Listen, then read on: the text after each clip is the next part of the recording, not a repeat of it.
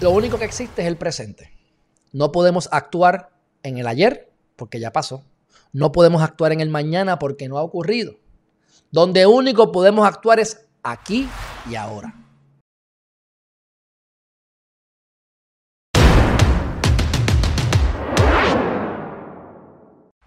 Saludos mi gente, bienvenidos y bienvenidas una vez más a Geriman TV, mi gente. Hoy es un día excelente para estar vivo, mi gente.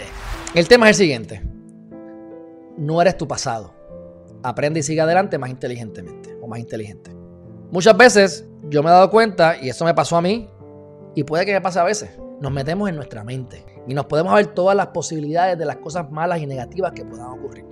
Y entonces metimos las patas en el pasado y nos reguindamos de eso, metí las patas, hice tal cosa. Cosas como que maté a alguien y fui preso. Cosas como que robé y me arrepentí. Cosas como que le metí las patas con alguna jeva o con algún jevo que me gustaba y metí las patas, mano, y perdí la oportunidad. Oye, las razones son infinitas. Lo único que existe es el presente. No podemos actuar en el ayer porque ya pasó. No podemos actuar en el mañana porque no ha ocurrido. Donde único podemos actuar es aquí y ahora. Así que lo que ya pasó, pasó, no te preocupes por eso, porque eso va a perjudicar de la manera en que vayas a actuar hoy. De la manera en que podemos eliminar nuestros miedos es viviendo en el presente. La manera en que yo puedo eliminar mis preocupaciones es viviendo en el presente.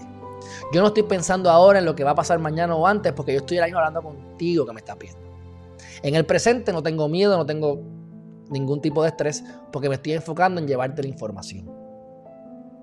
Esa es la manera más fácil que nada es fácil en esta vida, de poder eliminar los miedos, entre otras cosas. Así que, en vez de estar pensando, metí las patas ayer, no hay errores en la vida, a menos que no aprendas de ellos.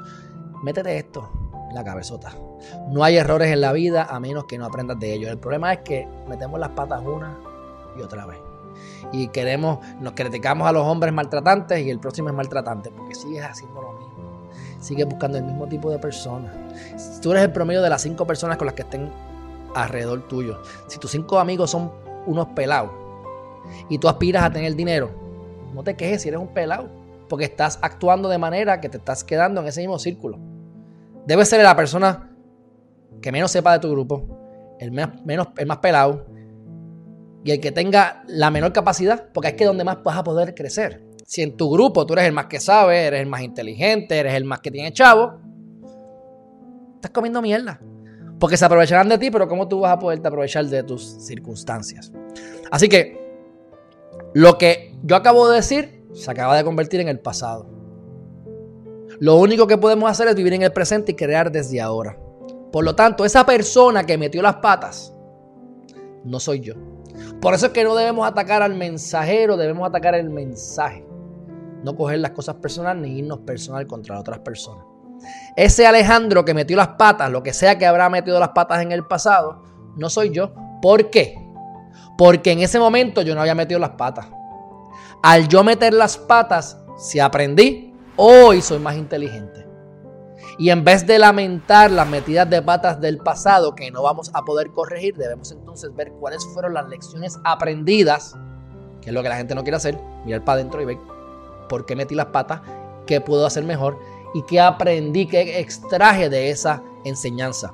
Si vivimos en el planeta Tierra, estamos en el planeta Tierra para aprender algo. Tú tienes un examen de vida que no es el mío, yo tengo el mío que no es el tuyo, pero créeme que mi examen me da trabajo y tu examen te da trabajo.